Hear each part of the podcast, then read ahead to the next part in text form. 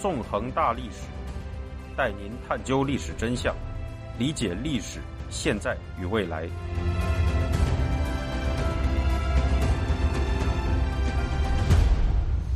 大家好，欢迎大家收听《纵横大历史》，我是主持人孙成。今天我们将继续进行香港历史系列节目，讲述第二十七讲《时代革命二》。在上一讲中，我们回顾了从反送中运动正式爆发到香港民众占领立法会之间的历史，讲述了这一期间发生的重要抗争事件。二零一九年六月九日，随着一百零三万香港民众走上街头，波澜壮阔的反送中运动拉开了序幕。六月十二日，香港民众包围了立法会，试图阻止立法会二读送中条例，并由此爆发了大规模的警民冲突。六月十六日，香港人又进行了二百万加一人大游行，继续抵制送中条例。在整个六月，有三个人以死明志，表达了对送中条例的抗议。但在这样的情况下，香港当局仅仅表示将暂缓推出送中条例，却没有提及撤回这一条例的事。愤怒的香港人就在七月一日发起了新的游行，在当天临近夜晚九时的时候，冲进了立法会。现在，我们就将进入二零一九年七月一日夜晚的香港立法会里，看一看当时的立法会中发生了什么。当时，大批身着黑衣、头戴黄盔的示威者已经占领了立法会的议事厅。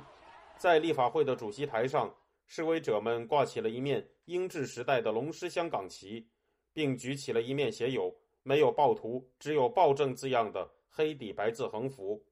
高挂在墙上的“中华人民共和国香港特别行政区区徽”已经被示威者用黑漆喷涂。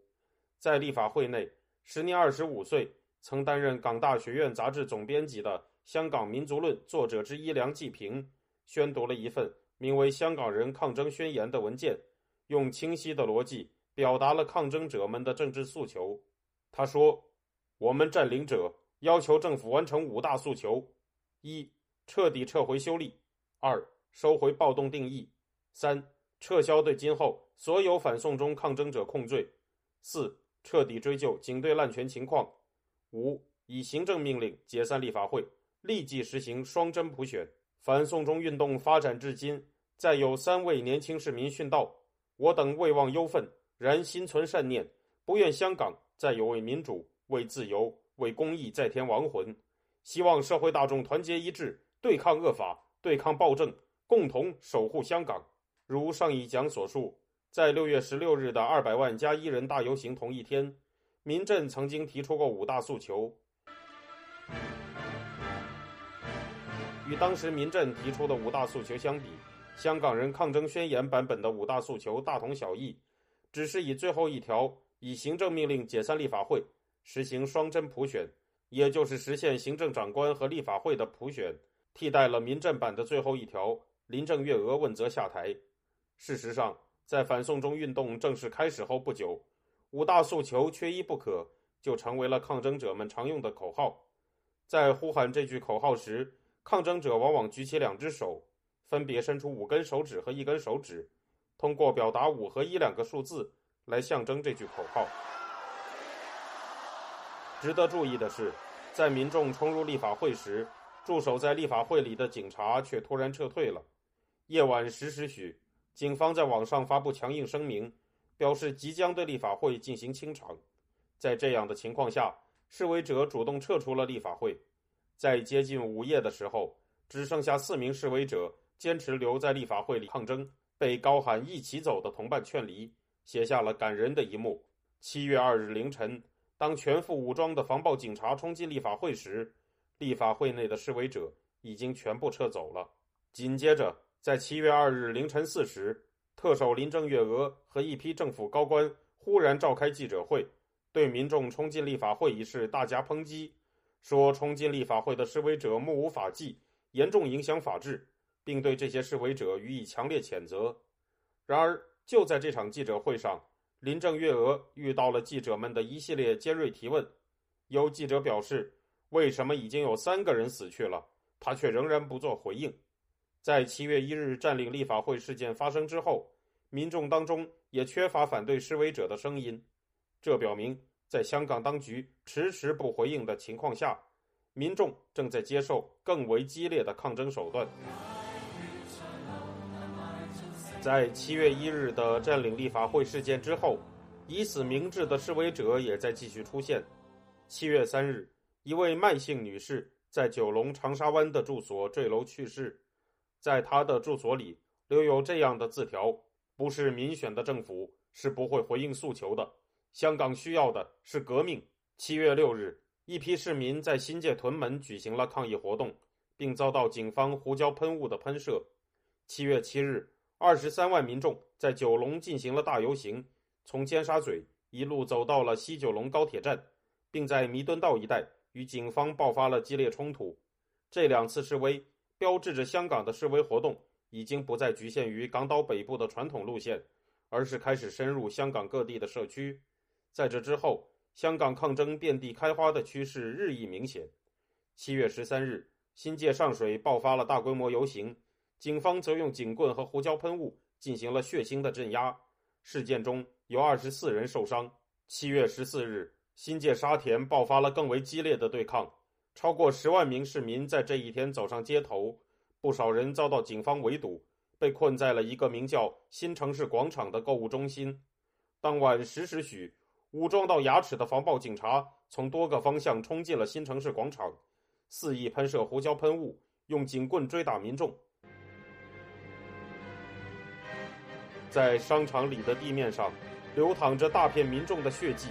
惨烈的情形宛如人间地狱。一些民众自发地展开抵抗，与警察进行搏斗。在混战中，一名警察按住了一名二十二岁的大学生，并用手指插他的右眼。情急之下，这名大学生咬断了这个警察无名指的末端。到夜晚十一时，警方在新城市广场内的镇压结束。在新城市广场的冲突中。共有四十多人被捕，至少二十二人受伤。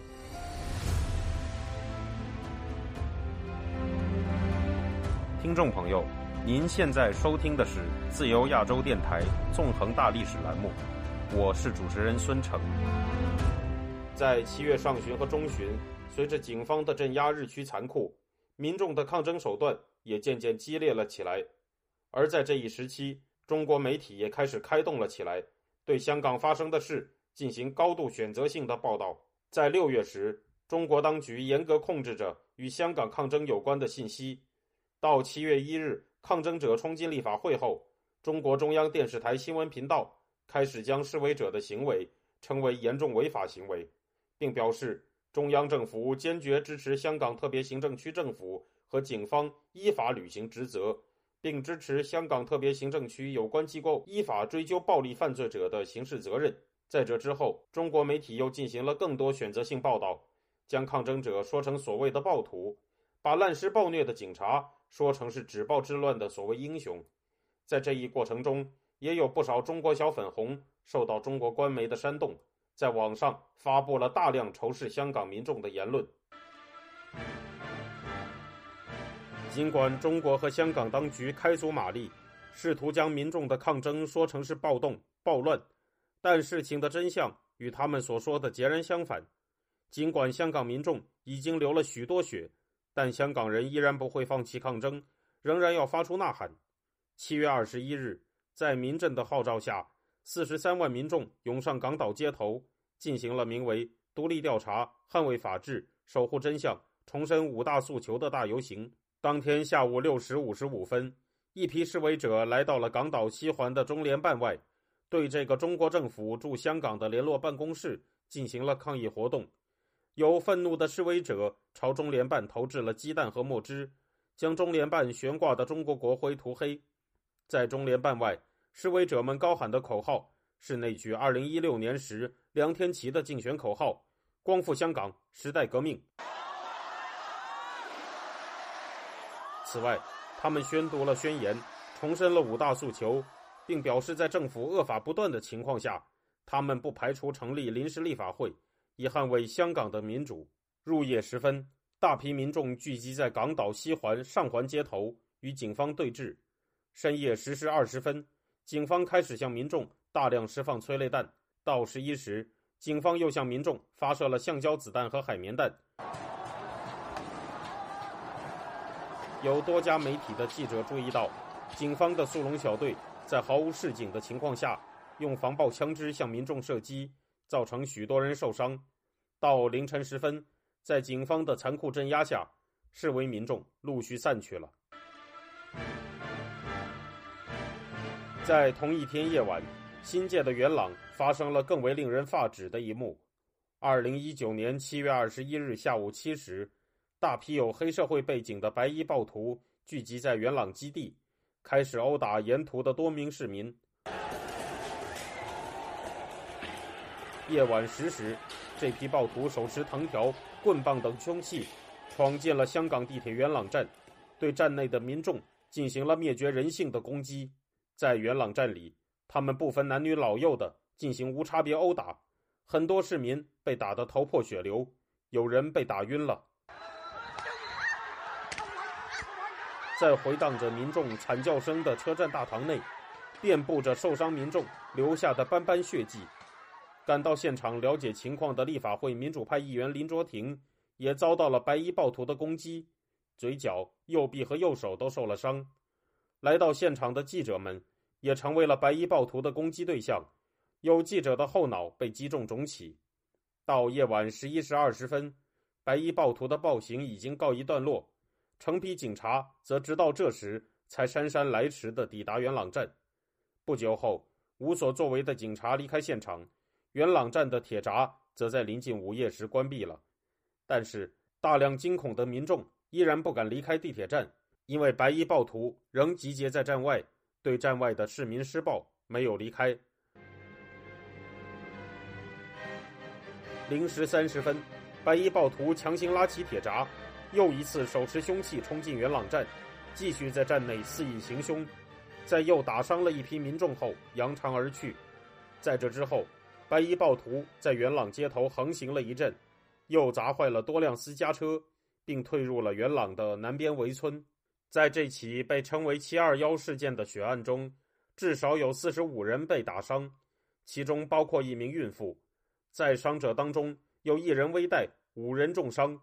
值得追问的是，在这样残酷的血案发生的时候，警察在做什么呢？事实上，在七二幺事件发生时，警方一直在纵容着白衣暴徒，甚至有警察和暴徒进行了私下交流。如上一讲所述，尽管警方在三小时内收到了市民们发出的两点四万个紧急求救呼叫，但他们没有做出任何反应。有记者询问警方元朗区八乡分区指挥官李汉民，警方为何在血案发生时没有出现？李汉民则只是不耐烦地表示，记者不应该质问他。在七月二十二日凌晨，在南边围村一带进行调查的元朗警区助理指挥官尤乃强表示，他见不到有任何人持有攻击性武器，警方目前没有拘捕任何人。更令人愤怒的是，在事发当晚。有人拍摄到建制派立法会议员何君尧在元朗街头与白衣人握手，并向白衣人说：“辛苦了，你们是我的英雄。”在建制派阵营里，何君尧以好勇斗狠、言论出格著称。在2017年的一次集会上，他曾公开表示会对港独人士杀无赦，并说：“这些人不杀了他干什么？”上述的种种情况都在向香港民众传递着一个信息。警察不仅会镇压民众的抗议，还会纵容乃至与伤害市民的黑社会暴徒合作。而在这些黑社会暴徒的支持者中，也有如何君尧一样的激进建制派的身影。经过七二幺事件之后，香港政府和警方的社会公信力已经跌到了谷底。在香港民众看来，香港当局和警察正在和黑社会暴徒站在同一条阵线。在这样的局势下，反送中运动进入了一个更为激烈的阶段，至于警方更为血腥和残酷的暴行，也即将出现。